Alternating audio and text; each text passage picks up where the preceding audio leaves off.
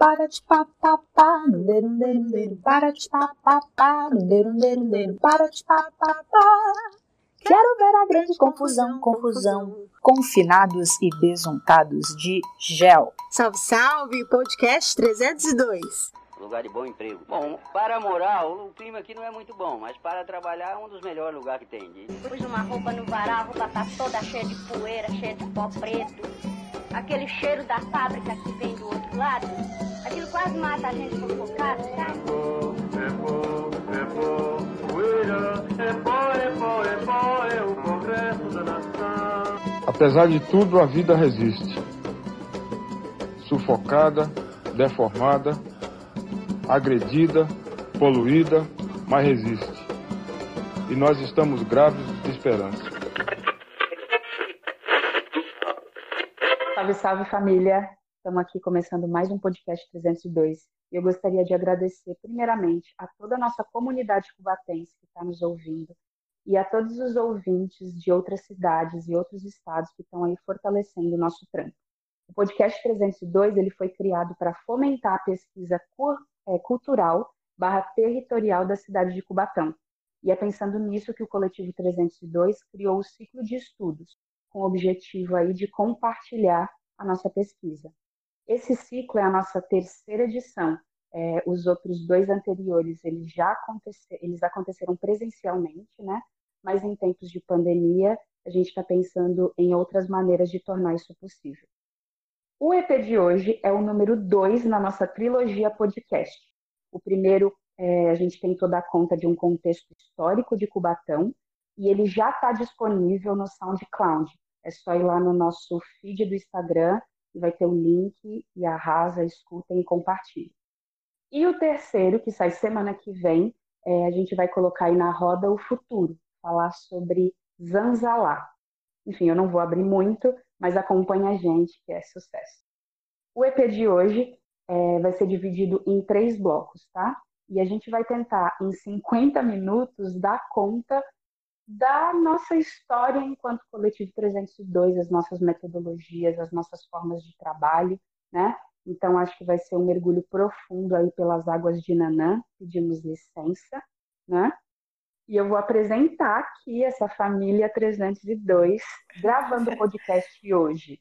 Tá eu, Tamir Johanna, a Alanita Santos. Olá! o Matheus Lipari. E aí, galera? Sandy Andrade. Oi, oi, gente. E o Sander, ele não tá aqui, mas ele tá em forma de de música quando isso for o nosso podcast foi editado. Ele está responsável pelas nossas trilhas sonoras, então estará conosco. E também tem o Douglas Lima, tá bom? Então somos nós e vamos dar pau nisso, né? Vocês estão bem, galera? Sim, tudo certo. Estamos vamos ótimos. que vamos. Na medida do possível. Bom, bora lá então, né? Acho que a gente agora inicia. Ah, calma, mentira, não quero iniciar nada. Primeiro eu quero a minha vinheta. Sander, solta esse som. Eu quero aquela assim, ó. Amanheceu, que lindo dia. Cidade, Cidade dorme, já, já tô de pé. Amanheceu, que lindo dia.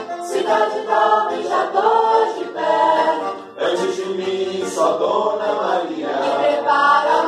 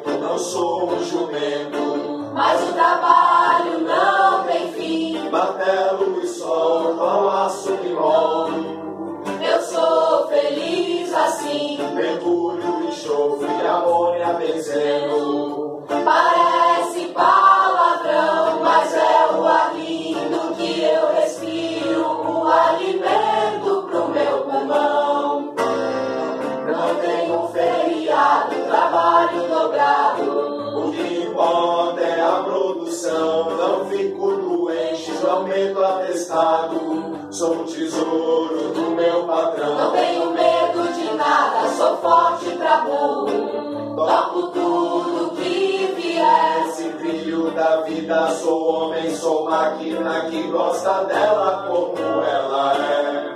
Amanheceu, que lindo dia. Cidade dorme, já tô de pé. Gente, eu acho que quando a gente fala sobre a nossa pesquisa, né, é, e começar por esse tema, é falar sobre muita coisa. Então, eu acho que é, o mais maravilhoso é quando eu lembro das nossas memórias, né?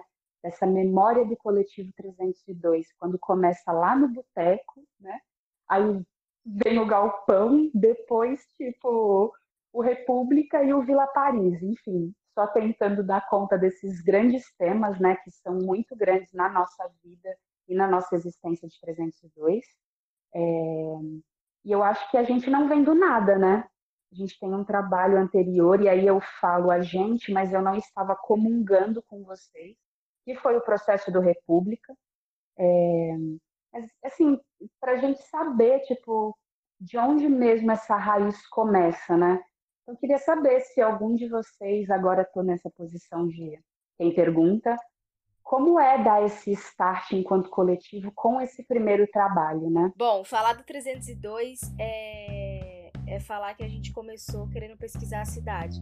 Todos nós saímos da cidade de Cubatão e retornamos para Cubatão. Então, retornamos com essa vontade de fazer teatro aqui na cidade.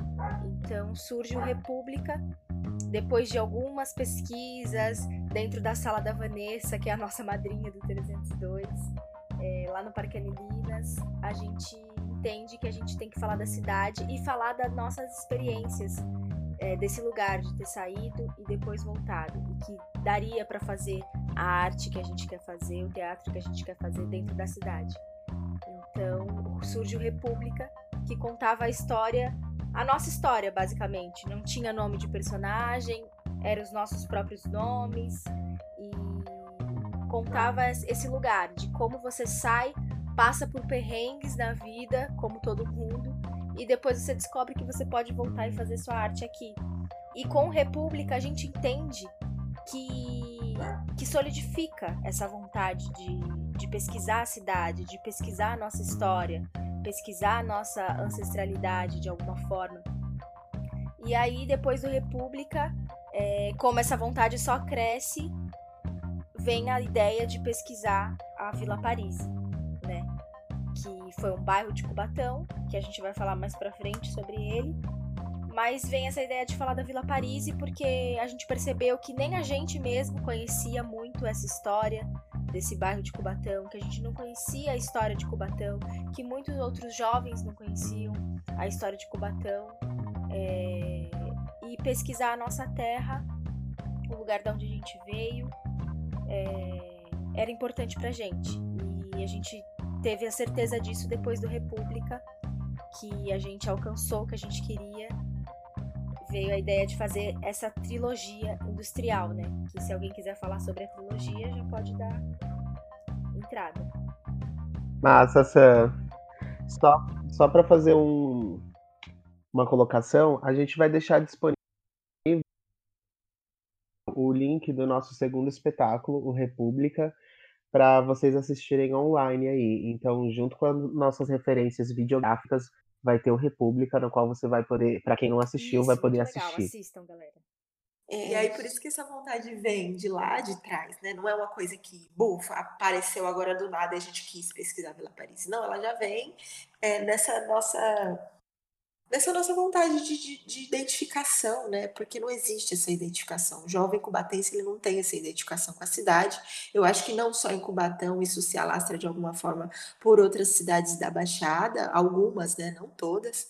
É, e é, que tem até essa coisinha, né? As pessoas falam moram na Baixada Santista, não moram, pelo menos falavam antes, não moram em Cubatão, elas moram na Baixada Santista.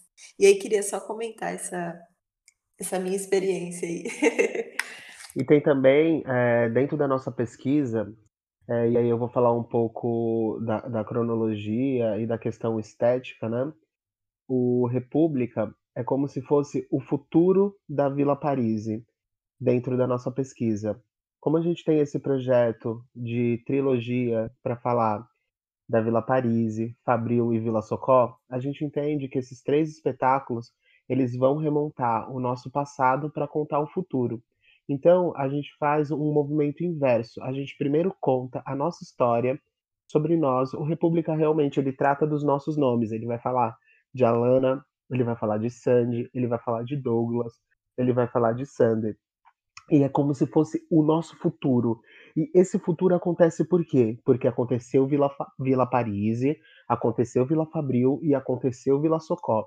E aí, isso tudo vai remontando a nossa história para a gente começar aí, né, a, até chegar nesses anos 2000 aqui que a gente está vivendo. E esteticamente, a, o República, ele era um espetáculo que ele trazia elementos é, simbólicos que tratavam desse, desse futuro que a gente vive hoje. Então, a cenografia ela era feita de metal, é, muitas partes da cenografia eram feitas de metal. É, tinham elementos estéticos que eram mais contemporâneos, né, dentro daquela obra, que faziam remeter ao futuro. Então, desde algum figurino com alguma parte mais metalizada, com alguma coisa do plástico, né? Enfim, isso tudo vai revelando essa pesquisa também que a gente vai se aprofundando sobre é, a nossa sim. história e sobre o nosso futuro. Sim, eu sinto muito, né? Agora essa pessoa que viu, né? Nesse momento eu não estava com vocês, né? E, e, eu sinto que estava porque a gente cresceu junto, né? Tipo, a gente se conhece para além de ser coletivo. Isso é muito bonito, né? Porque quando desde eu olho República, 80. desde os anos 80. Porque quando eu olho para o República, é quase imaginar, tipo, esse lugar é muito bonito assim, de imaginar o futuro, mas eu até colocaria nesse lugar do, do oráculo, sabe? Tipo, é realmente é, é olhar para tudo isso e sintetizar é, nessas nossas vidas cotidianas, né? Tipo, a gente só é porque já fomos, né? Isso é muito lindo, assim. Então, eu acho que é é, é, e eu falei, né? Meu, eu quero estar, eu quero fazer, eu quero estar junto. Então, é, é, é causa essa euforia, as né? As nossas energias também, as nossas energias já convidavam você, amiga. É, mas causa essa euforia. Sim, causa essa euforia, eu acho que também nesse olhar da juventude cubatense, sabe? Porque a nossa história também está galgada nesse ir e vir, nesse trânsito. E muitas vezes a gente nega a nossa própria cidade, né? Então, como foi importante pisar mesmo o pé nesse, nesse lamaçal, na melhor forma da palavra, né? Tipo, é, e ir fundo. E aí surge essa ideia da trilogia, né? Tipo, e realmente trazer. É, é, é, é, o movimento da pá que o Sander faz na abertura do Vila Parise, né? Tipo, porque está enterrado. E as pessoas muitas vezes não sabem que tem tanta essa história, né? Sim. Então, eu queria só que a gente contextualizasse rapidamente para as pessoas entenderem o que é o mote da trilogia, né? Tipo, por onde ela passa e o que, que a gente é, é... ah, já consegue minimamente dar de spoiler, assim, sabe? Bom, a, a trilogia ela vem da ideia da trilogia grega mesmo, né? É, dessa questão de, de três tragédias é, e depois, quem sabe, uma sátira é, mesmo da, dessa questão toda histórica grega. E aí a gente pensa como é que a gente traz essa questão para as nossas vivências, para a nossa realidade. Então surge a ideia da trilogia industrial, que não é uma trilogia grega, uma trilogia de tragédias, mas é, querendo ou não perpassa por isso. Então vem essa trilogia industrial desses três bairros operários de Cubatão, que é a Vila Paris, a Vila Fabril e a Vila Socó, que, que são muito importantes uhum. para nossa cidade, que tem histórias para contar que muita gente não conhece que muito não é dito, como o caso da Vila Socó, é, o crime uhum. que, que aconteceu na Vila Socó não é dito. E que é um crime, né, minha amiga? Isso, é um crime. e que não é dito de verdade o que aconteceu. Então, quem sabe a gente não consegue trazer à tona, quando a gente fizer o Vila Socó, essas memórias, que não são memórias fáceis, é, são difíceis de, de engolir, de mastigar, mas são importantes, fazem parte da nossa história e é importante falar, mesmo que doloridas, né? Então vem a ideia Sim. dessa trilogia, começando pela Vila, pela Vila Paris, que é o começo de tudo realmente, onde a gente entende a, o começo da questão industrial de Cubatão, os problemas ambientais, é, os problemas sociais da cidade. É, depois a gente vai passar para Vila Fabril, que vai falar muito dessa questão é, da especulação imobiliária. Também tinha uma fábrica lá dentro da Fabril de papel. E depois, por último, a Vila Socó, que, que com certeza a gente vai focar bastante no crime que aconteceu. Incêndio, né? Incêndio, exatamente. Você Sim. fala da dificuldade, Sanji, desse, dessa pesquisa. E, e aí, quando nós vamos criando esses procedimentos para pesquisa, a gente vai percebendo mesmo o quanto é difícil de mastigar. Então, assim que a gente ganha o, o PROAC, né, para realizar a Vila Parise, a gente já estava realizando uma série de procedimentos para entender como a gente ia contar a história dessa vila. Então nós fizemos derivas, né, que era ir ao bairro, a Vila Paris, ela foi praticamente transferida para um bairro aqui em Cubatão chamado Bolsão. Aí tem Bolsão 8, Bolsão 9, enfim, e alguns mais novos, né, com projetos habitacionais e tal. Mas na verdade, naquela, eh, naquela época, eles foram realmente transferidos da Vila Paris para esse bolsão. E aí nós fizemos essas derivas de ir até lá, se jogar no meio do, do bairro, assim, e ir procurando quem morava na Vila Paris. É, a gente sempre tinha uma plaquinha do lado escrito: hum. Você morou na Vila Paris? Conte pra gente a, a, a sua história. É, nós fizemos mergulhos e, e, e em, em, vários artigos, né? disponibilizados por, por historiadoras, historiadores. Nós é, fizemos pesquisa no acervo histórico de Cubatão, que é um acervo muito importante, né? Inclusive a, a prefeitura para esse acervo porque tem muita história ali, mas volto a dizer porque não é interessante a gente saber da nossa história, né? E, e ali, enfim, é um, um, um local que já está insalubre é, e eu tenho medo que possa acontecer como aconteceu no, no Museu ah, Nacional é Brasileiro. É, é, muito, é... é... muito triste, né? Pensar que tipo um acervo histórico com a quantidade de documentos está, né? Essa, essa escancarado na nossa cara, essa é a realidade, né?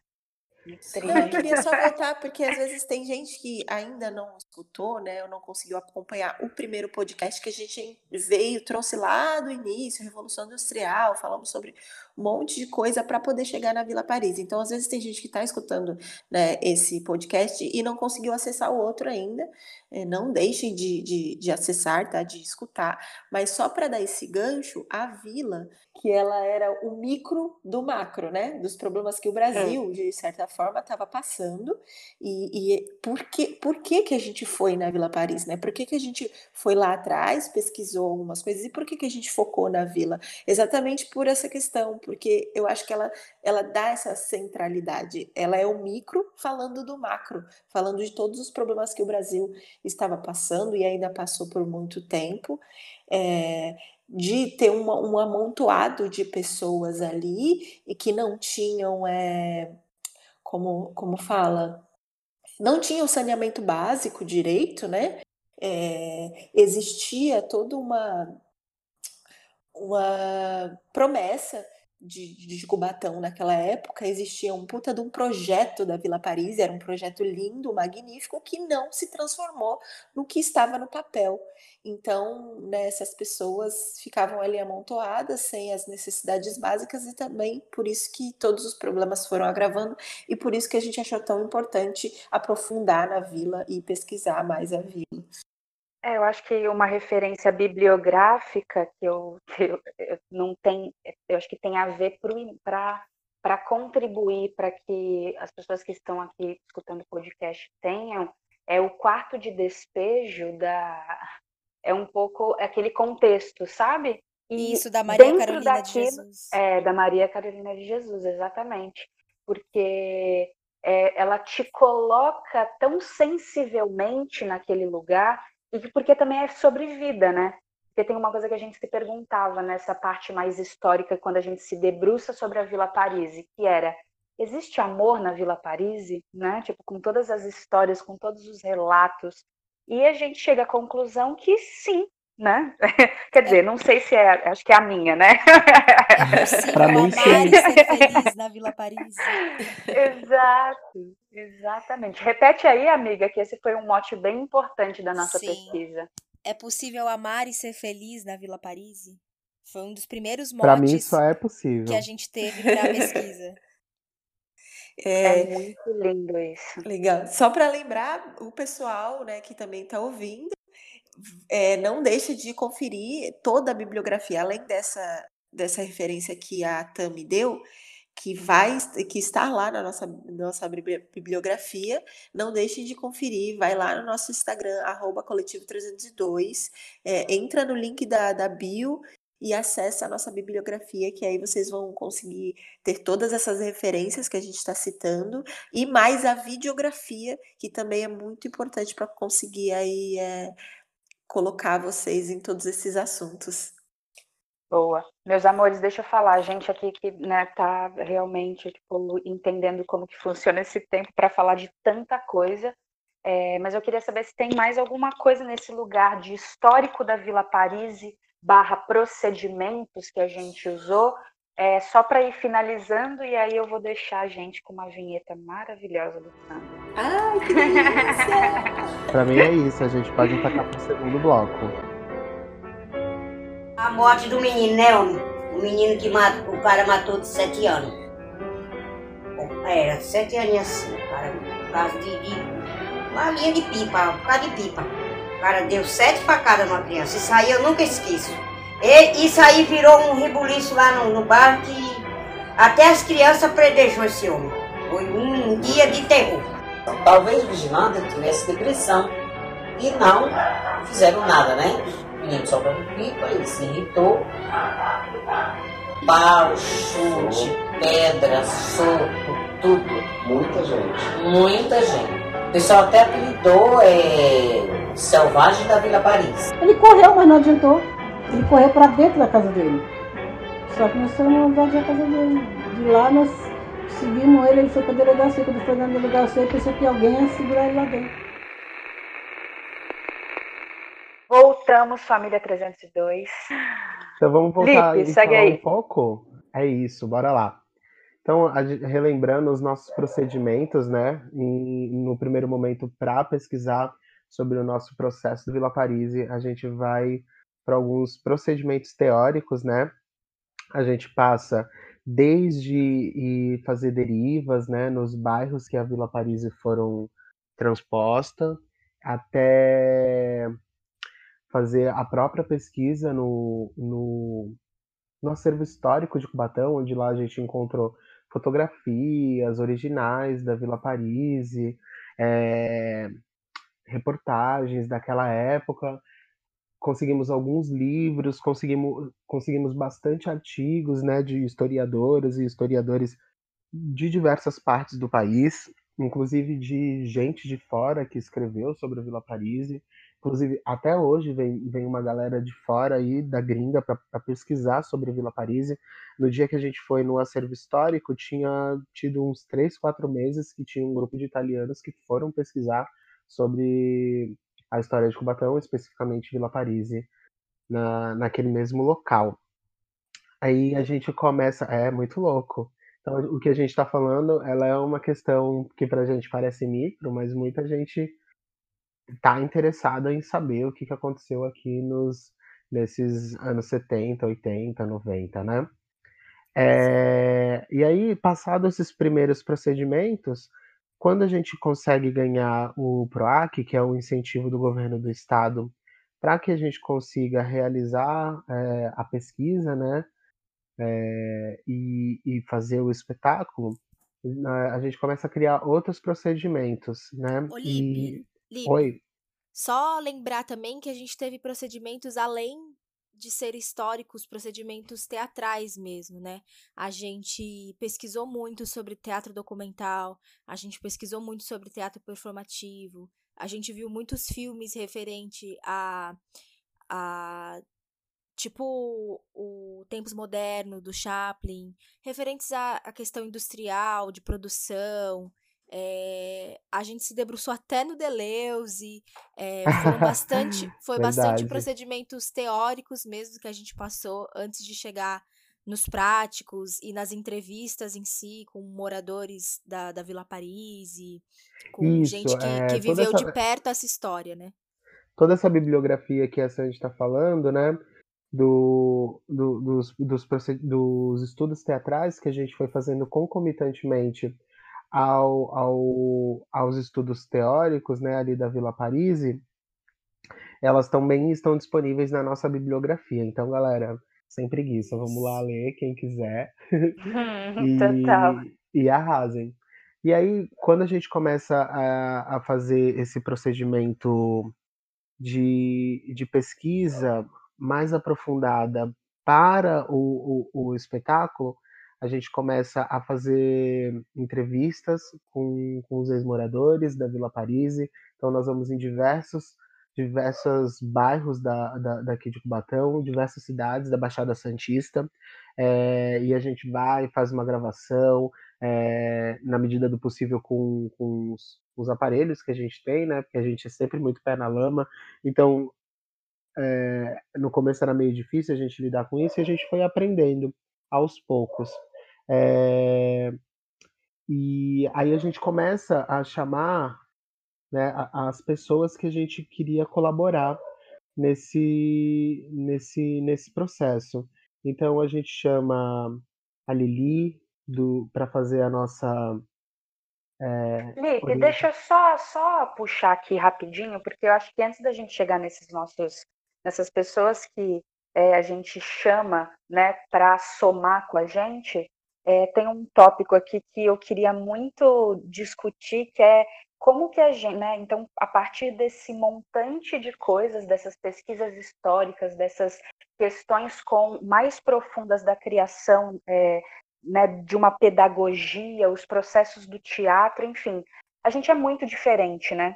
Então, como que quando a gente pega todo esse compilado de informações, nós, né, falamos, beleza, a gente está junto aqui, eu acho que é esse, esse primeira formação de coletivo, né? Tipo, é, para montar essa peça, o Vila Parise, né? Que é uma coisa que para nossa cabeça lá no começo era surreal, assim.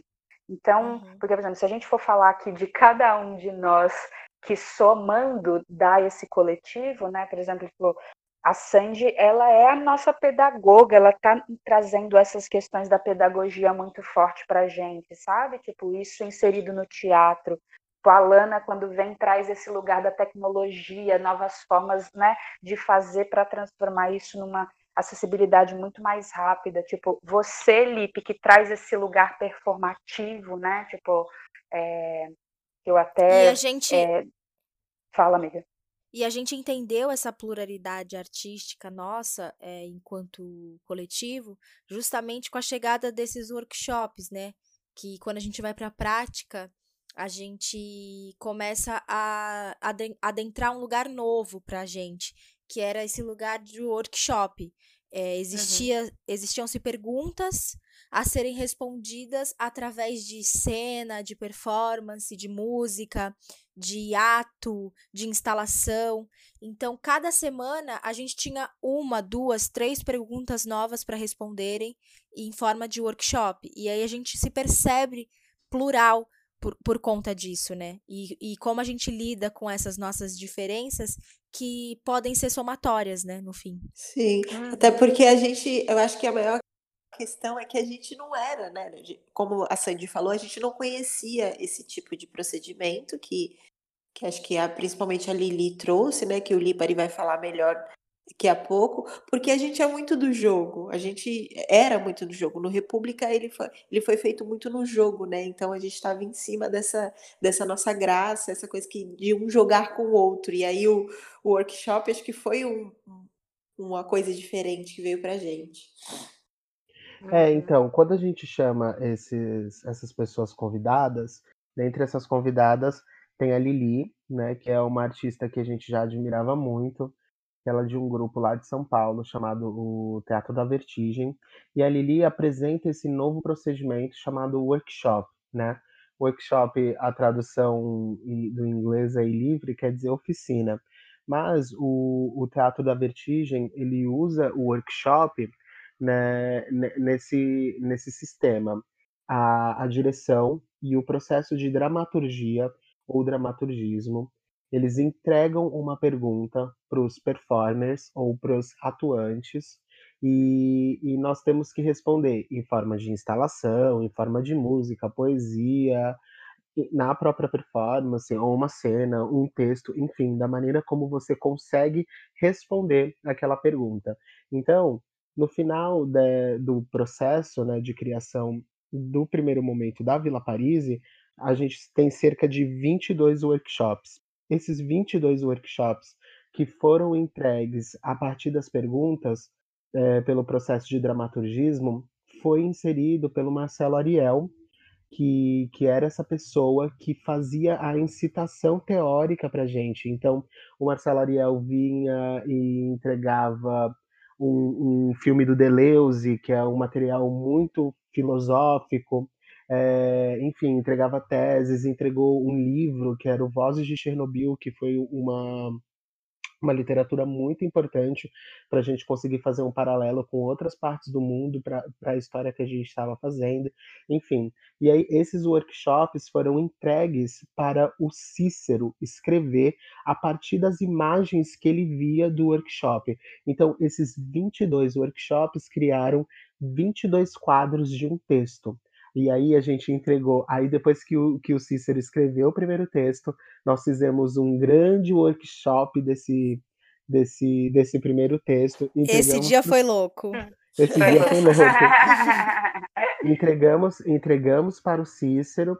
E aí o Cícero viu o que a gente estava fazendo a partir desse segundo momento e ele escreve mais uma vez. Então, entre esse processo de dramaturgia, dramaturgismo, e workshops, nós fizemos mais ou menos uns quatro textos da Vila Paris para a gente chegar o que a gente tem hoje. É coisa então, pra cacete. É coisa pra caramba, é muita coisa.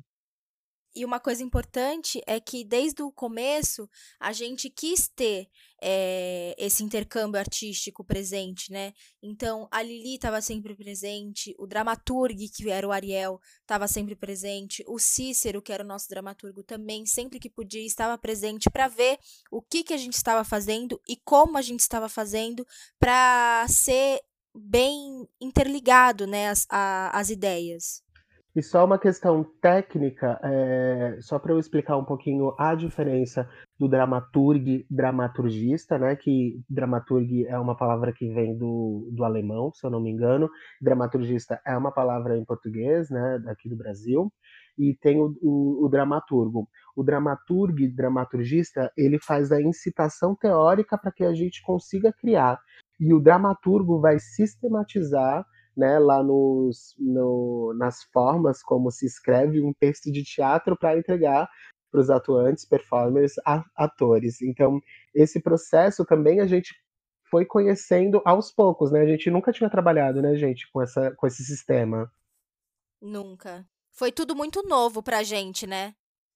Até a questão da, da orientação da Lili, né? Porque o Douglas era o nosso diretor, mas como ele também está em cena, a gente tinha essa orientação vinda da Lili de, de fora, então até essa questão da orientação e direção foi novo pra gente, né? E essas pessoas que a gente chamou para fazer a colaboração do, do Vila Paris com a gente, é, são as pessoas que a gente sempre admirou, são as pessoas que a gente sempre quis trabalhar. Então, quando a gente chama a Lili, quando a gente chama o Ariel, o Cícero, é, a Juliana, né, o tio William, são pessoas que a gente sempre quis trabalhar. Então, e é também a forma de da gente dar voz a essas pessoas que já construíram bastante para ajudar a gente a construir né, um futuro, algo, algo aí para frente. Então é sempre esse processo. Acho que talvez para o coletivo 302 que a gente tem descoberto é sempre lançar luz ao passado para tentar caminhar para o futuro, né? Então, quando eu trabalho, por um exemplo, com a Juliana Souza, que é uma iluminadora daqui de Cubatão, ela, lá nos anos 90, começa a pesquisar aqui nessa cidade, uma cidade que não tem teatro, uma forma de se fazer luz alternativamente. Então, hoje, no processo da Vila Paris, tem essa coisa da iluminação alternativa por, por uma junção da Juliana comigo, que também tem esse interesse.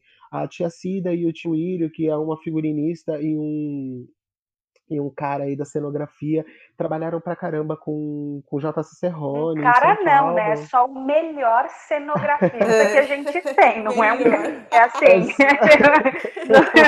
Vamos eu fui modesta, os cabelos, brancos, os cabelos brancos do tio Írio, né? Ele é um mestre.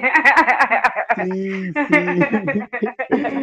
E, enfim, eles trabalharam com uma galera que pra gente, e eles são essa, essas pessoas importantes importantes e a gente é, faz essa junção né, do, do, que já, do que já construiu muito com o que está construindo para a gente construir uma potencialidade.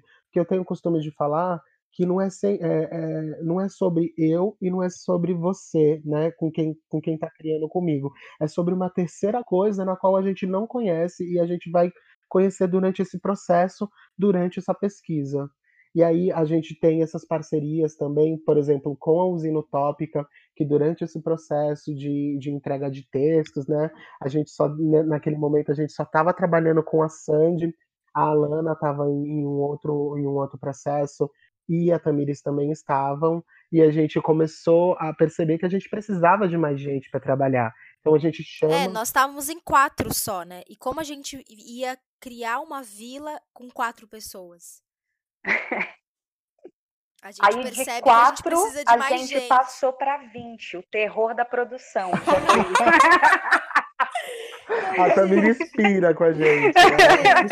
Antes de vocês entrarem um pouco mais a fundo nessa importância, né, de, do, do todo, do nós e desse monte de gente que veio, que foi espetacular, é, eu queria só voltar um pouquinho lá na questão que o Lipari estava falando, né, especificamente da Juliana, da, da iluminação é, alternativa, da falta de recurso, para pegar uma coisa que vocês. Né, eu fiquei muito de fora, muito tempo de fora na parte do workshop, assistindo bastante coisa, porque eu não consegui estar ali totalmente presente. É, por questões minhas, e, e foi uma coisa que vocês é, que vocês falaram na, nas nossas conversas depois que o, o workshop era ele era de uma falta de recurso, porque o Lipari falou agora dessa questão do, da, da ajuda ação alternativa eu lembrei, né? Foi uma coisa que vocês levantavam.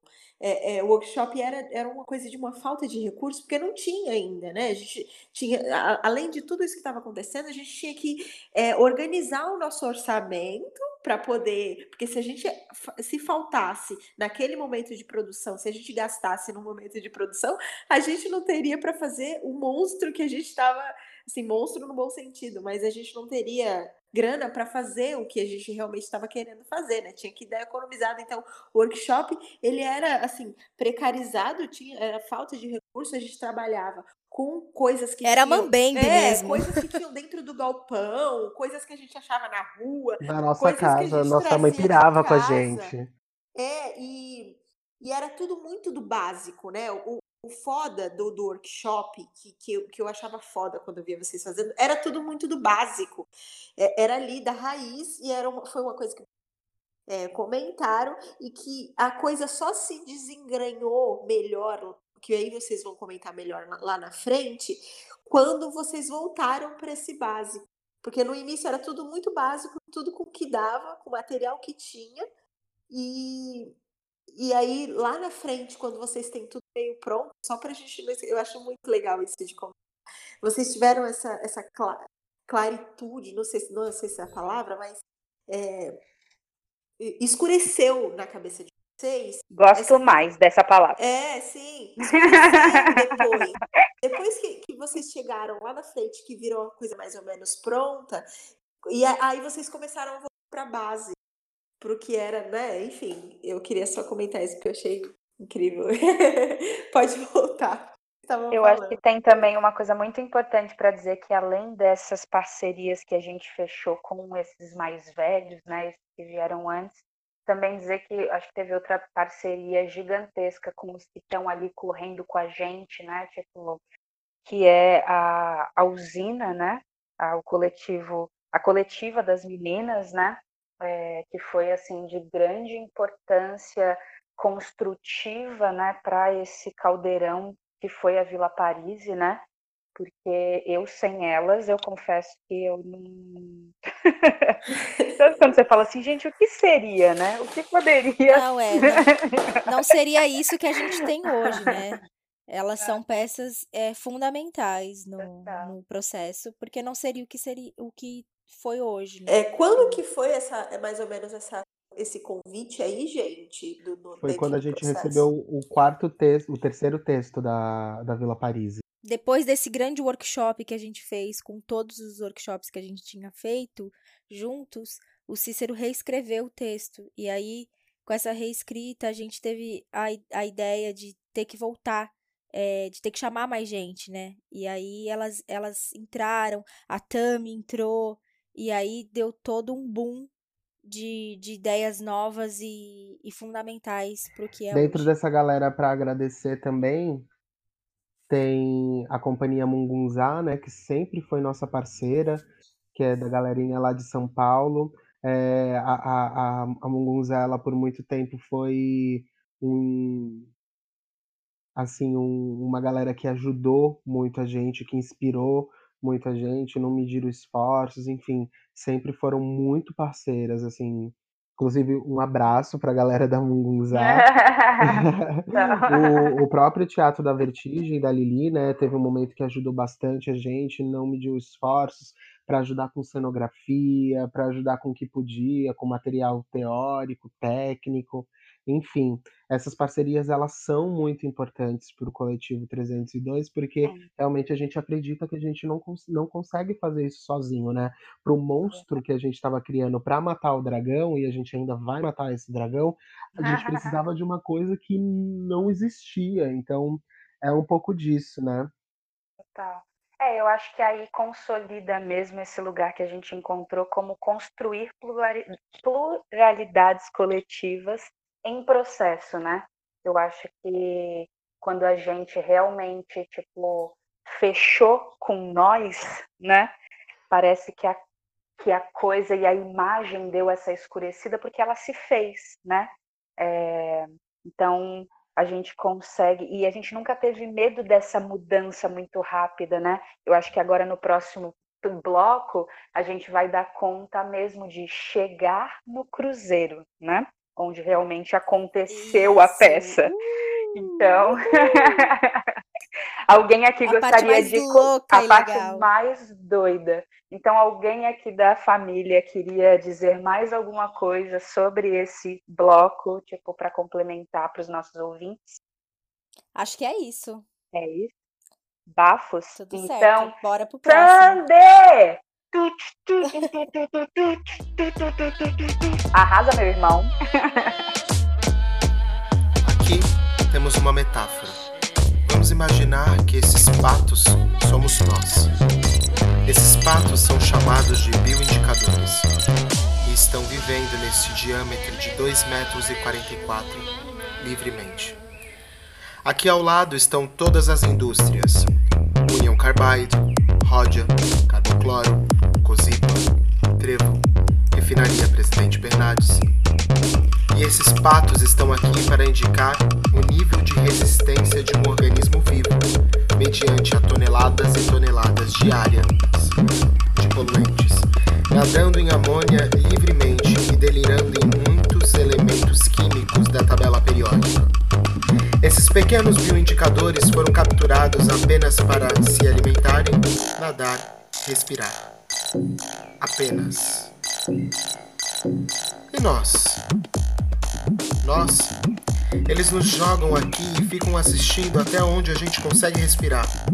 Esse povo já não consegue mais comer porque tá sonolento demais.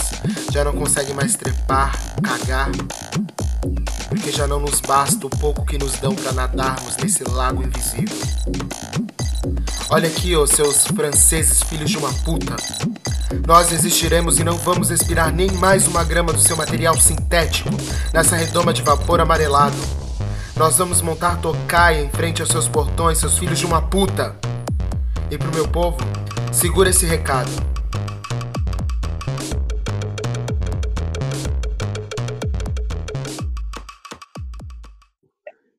Bora continuar, bora continuar. Então, gente, quando a gente termina todo esse processo de criação, que acho que a gente esqueceu de falar, ele foi dentro do galpão cultural. Então a gente fez isso tudo dentro do Parque Nilinas. Teve um momento que era só dentro da, da, da parte de trás do galpão, quando a gente estava no momento teórico. Depois a gente passa para frente e para as localidades do parque, a gente começa a ocupar o parque inteiro. Enfim, a galera começa a achar que a gente está muito louca, mexendo com lama, mexendo com milhares de coisas para a gente fazer esse processo de workshop, de criação através das perguntas, né, como eu, havia explicado. E aí, depois que a gente faz esse, esse, essa, essa criação toda estética e, e a partir do texto a gente vai fazer um mapeamento de onde a gente queria que essa peça acontecesse. Então a gente pega um, um carro emprestado aí e vai para a cidade junto com a nossa orientadora Lili atrás de um local que a gente pudesse fazer a nossa peça. Quando a gente chama a, a Lili Monteiro, a Eliana Monteiro, do Teatro da Vertigem, a gente está muito interessado nessa pesquisa desse grupo que tem mais de 20 anos de atuação em São Paulo, no, no procedimento de criação deles chamado Site Specific.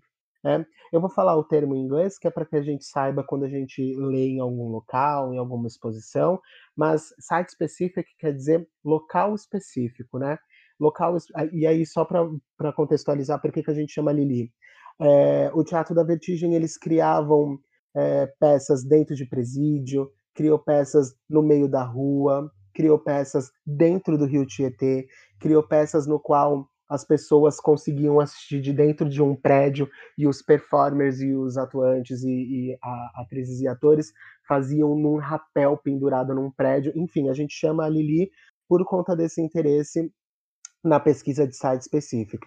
E aí a gente descobre esse local específico, que é um termo usado pelas artes visuais, que, que, que é a criação para um local específico. Então, quando a gente começa a criar e quando a gente acha é, o Cruzeiro Quinhentista é, para representar a Vila Parise é, vem muito por conta de uma fala de um, eu não lembro se é de um documentário ou de uma moradora que falou o seguinte: a Vila Parise era uma ilha envolta não por mar, mas sim por indústrias. E o Cruzeiro Quinhentista é exatamente isso.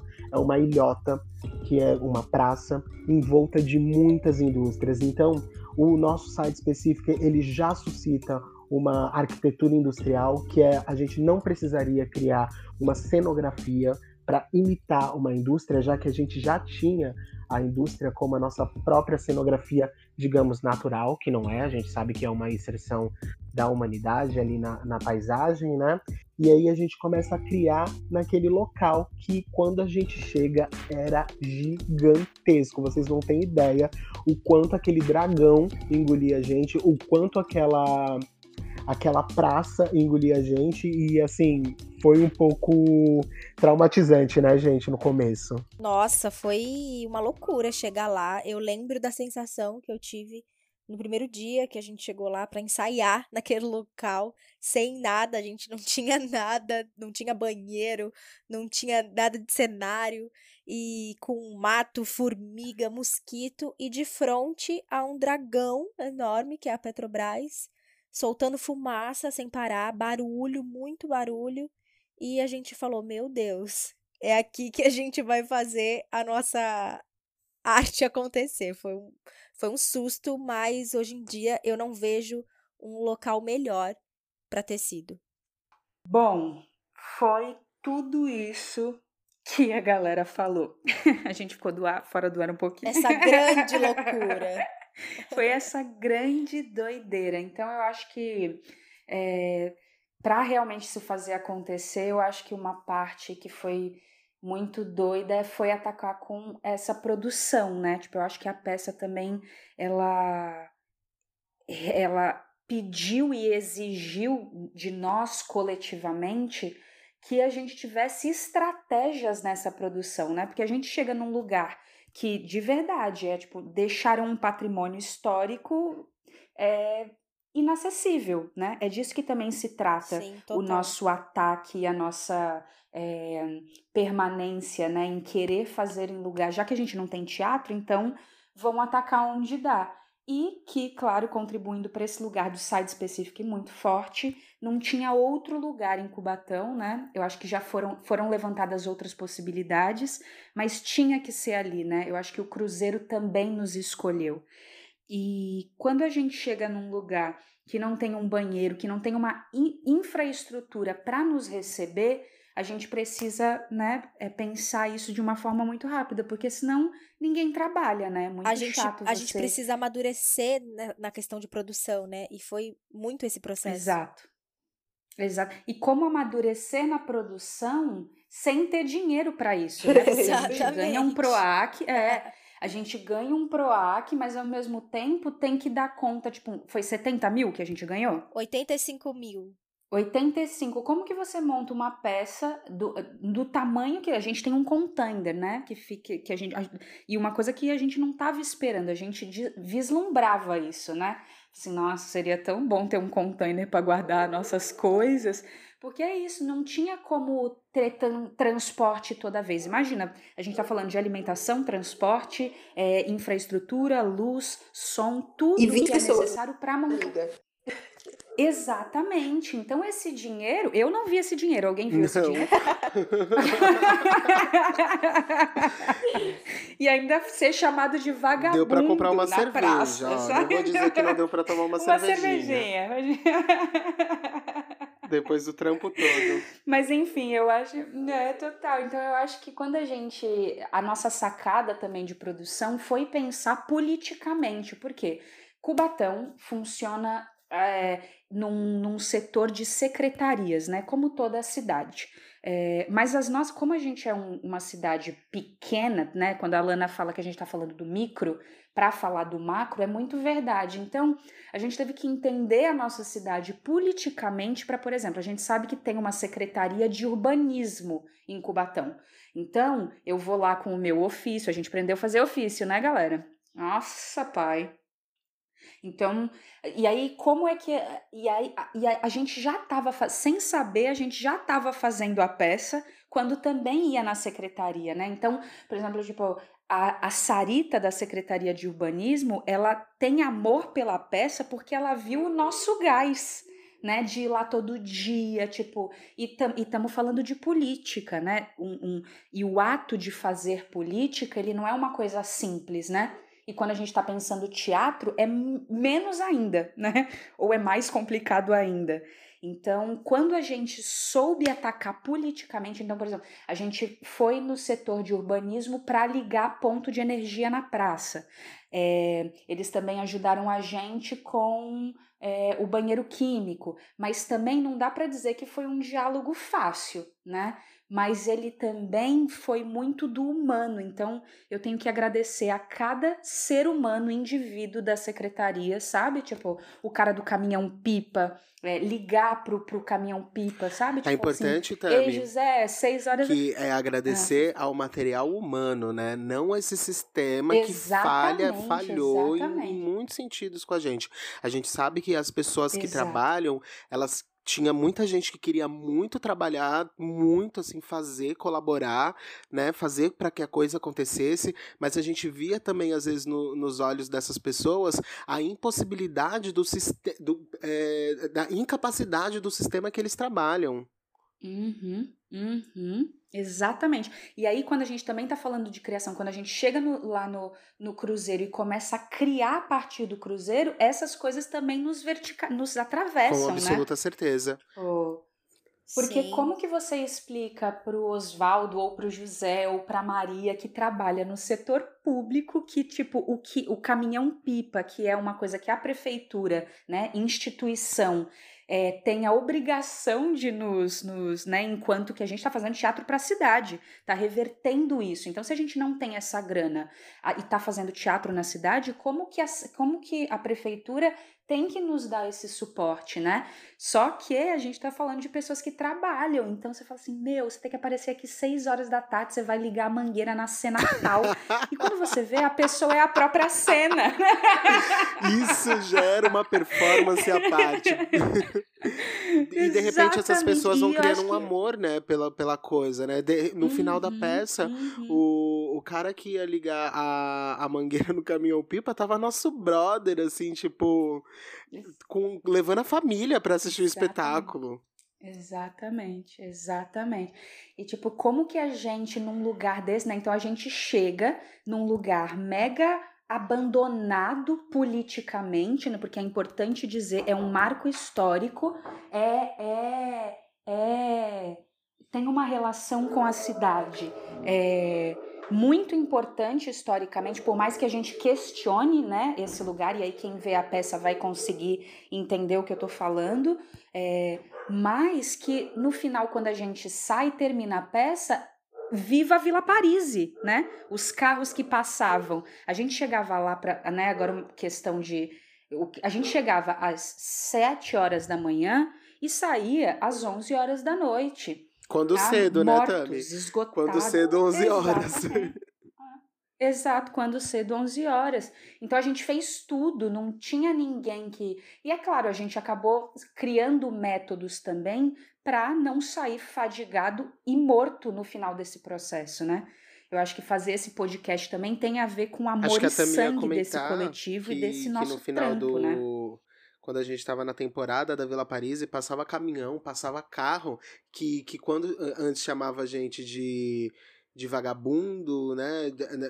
Desses, desses termos, enfim. É, tinha no, no, no, final da nossa temporada tinha carro e caminhão que passava gritando Viva Vila Paris, a Vila Paris a Vila Paris vive, dando um incentivo pra gente, né? E Sim, sim.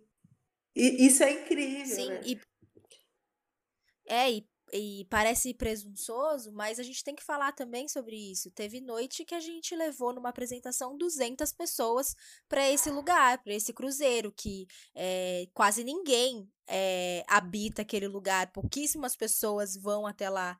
E a gente já chegou a levar 200 pessoas lá, então é um, é um trabalho sendo reconhecido. Sim, acho né? que foi mais, de, foi tipo quase, foi 200 e tantas, né? Tipo, em uma apresentação só. Isso, a gente está falando de, de uma Sim, apresentação. uma noite. Fora todas as vezes que a gente apresentou e, e tudo mais. Exatamente. E isso, assim, ao final da temporada, eu chuto dizer aí um, um, uma quantidade de pessoas que talvez a gente tenha chegado, tipo... 1.300 um, pessoas. Quanto aí? Chuta aí, pra não dar um, uma... uma 1.300 pessoas. Eu sou hiperbólico. é, porque assim, eu, eu era uma pessoa que ficava ali nesse controle da. Né, falando assim, parece que a gente não tem controle nenhum. e assim, é porque como o cruzeiro é um lugar aberto, é um espaço público, a gente tinha um certo controle é, ali para saber quantas pessoas estavam na fila para entrar e, e, assim no início do espetáculo. Só que durante o espetáculo tem uma, quase duas horas, né, de peça aí. Quando é uma hora e pouco, o pessoal, eles, o Lipar e a Sandy vão saber dizer mais exatamente. Mas durante o espetáculo as pessoas iam chegando. Então tem uma hora que simplesmente não dá para você é, ter certeza da quantidade de gente que assistiu, porque é, e isso é muito louco, as pessoas, os carros passando. Porque, por exemplo, o, o, ônibus passa muito por ali, né? Tanto os intermunicipais quanto os municipais. E aí eu sempre comentava quando eu pegava o ônibus, ah, hoje tá tendo. Né? Aliás, os motoristas perguntavam, ah, hoje tá tendo peça? Tá, ah, legal, então, semana passada eu trouxe minha família para assistir. E aí era um pessoal que sempre passava e sempre estava ali com a gente. Isso é muito legal. Sim, foi Sim, muito foi, lindo. Foi um mesmo. processo muito importante, né? Pra gente enquanto coletivo, enquanto artistas, enquanto pessoas. É, modificou muito é, nossa vida e nossa forma de fazer arte é, em vários aspectos. E eu ouso dizer que existe o coletivo antes da Vila Paris e o coletivo depois da Vila Paris. Sim, É um exatamente. portal, é um portal. Ter ido pro Total, Cruzeiro total. é um portal. É, tem uma coisa que a gente não comentou, é que o, o Cruzeiro, ele, com, na- com a chegada da indústria, ele foi transposto, né? Ele era num local e depois outro. E ali onde está o, o Cruzeiro, é, existem lendas, e eu, eu, eu não sei a fundo, né? É, falar exatamente onde era a localidade, mas ali havia um cemitério.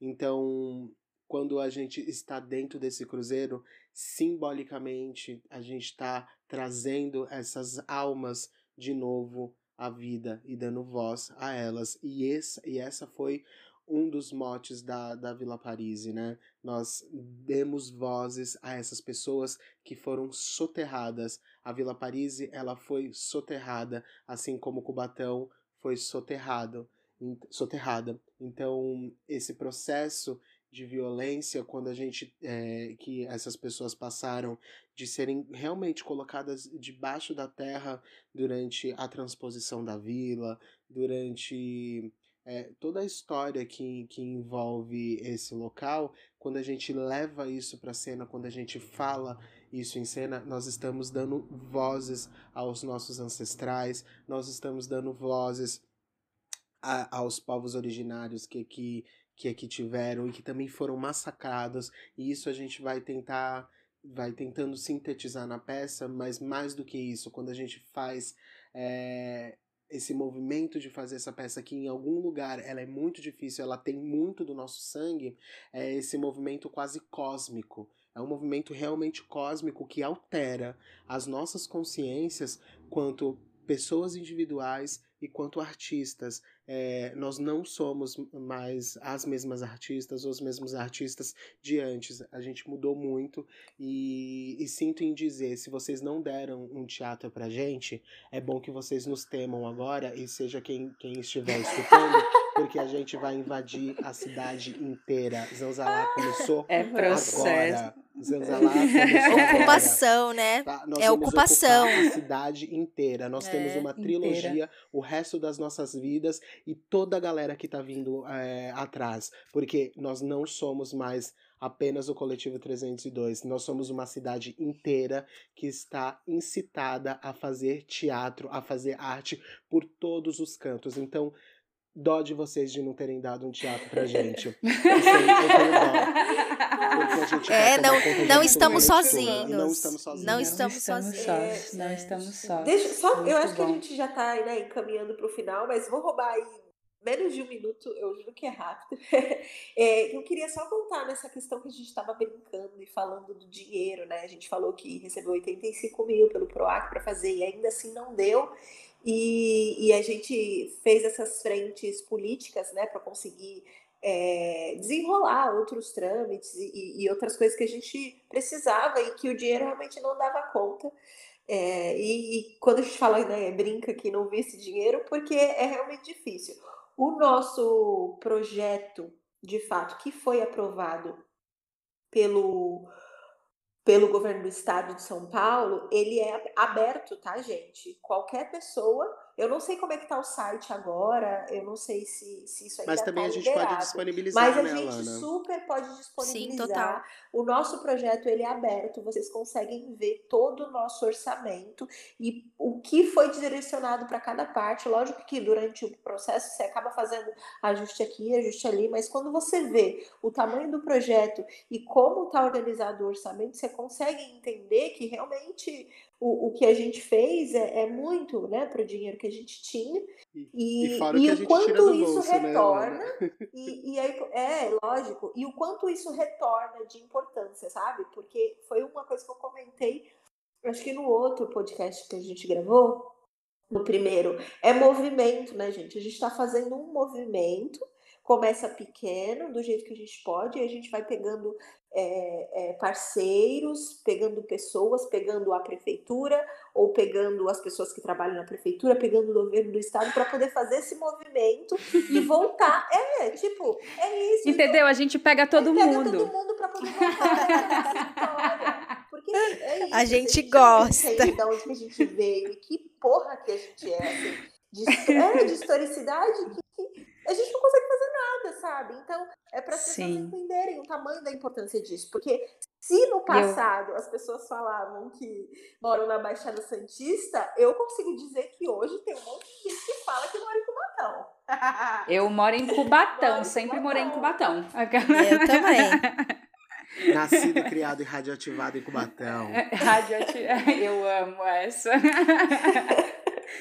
Família, deixa eu falar, eu acho que é isso, né? É, é o que a gente já sabia, era pouco tempo mesmo, acho que o que a gente podia, a gente deu conta, e é sempre muito bom encontrar vocês e poder falar sobre o nosso trampo, sabe?